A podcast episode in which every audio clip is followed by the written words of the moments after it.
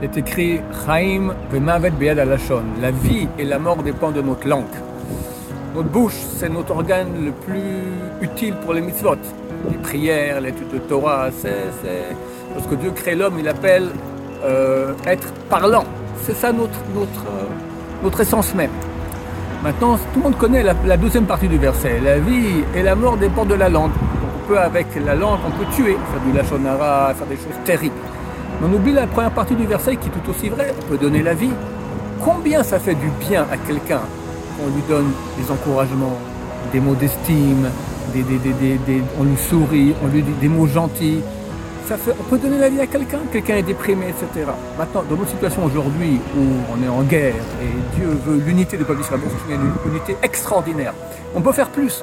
Parlons aux gens, Dites-leur des, mots gentils, des encouragements, des mots d'estime. Combien ça fait du bien, combien Dieu est content de cela. La vie et la mort dépendent de la langue, mais la vie aussi.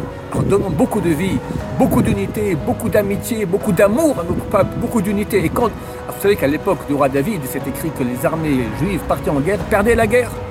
À l'époque du roi Achav, Achav c'était un roi, un des pires mécréants qu'il y a eu dans le peuple juif. Il partait en guerre, il gagnait.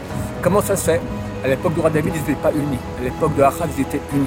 L'union, c'est plus grand que tout. Alors utilisons la bouche pour faire beaucoup, beaucoup de bien autour de nous.